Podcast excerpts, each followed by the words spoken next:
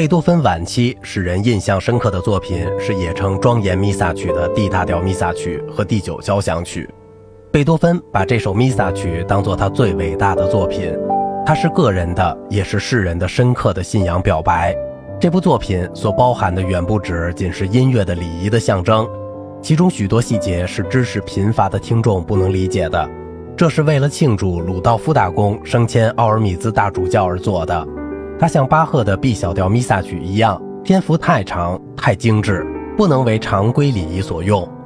对于合唱的处理，有些地方应归功于亨德尔。贝多芬对他的音乐是很尊敬的。贝多芬把亨德尔的《哈利路亚》合唱中的“你将永远为王”一句谱写为旋律，在这里把它改编为“赐我平安”一句的副歌主题，而且整曲的崇高风格也具有亨德尔的精神。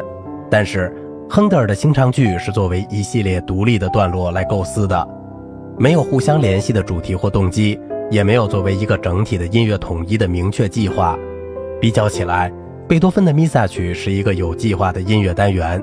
一首有五个乐章的交响曲，每一乐章都表现常规弥撒的一个部分。慈悲经是 D 大调，荣耀经也是 D 大调，羔羊经是降 B 大调，圣财经是 D 大调，羔羊经是 D 大调。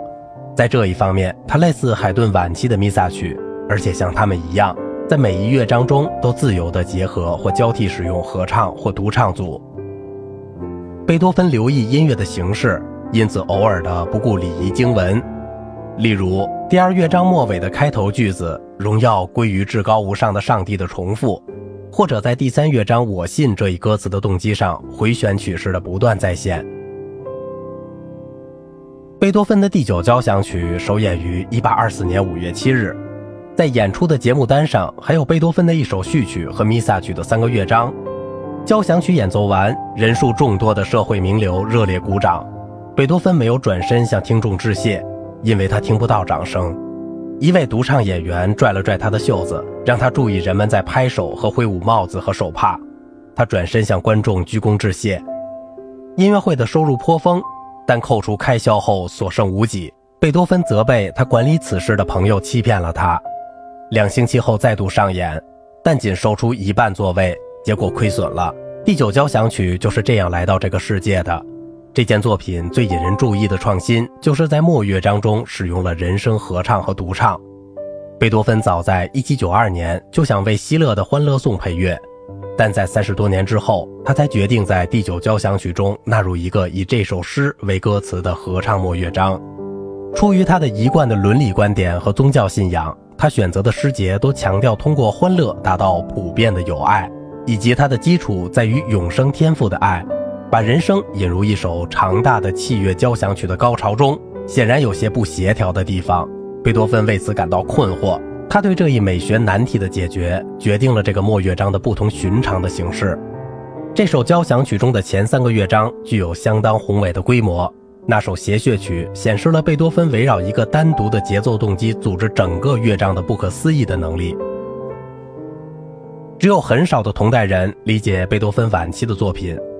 无论怎么说，这些作品都如此有个性，很难加以模仿。他对后来作曲家的影响多半来自中期的作品，特别是拉苏莫夫斯基四重奏、第五、第六和第七交响曲以及钢琴奏鸣曲。即使在这些作品中，也不是贝多芬风格中的古典因素，而是革命因素，呈现的是自由、冲动、神秘、超人的精神。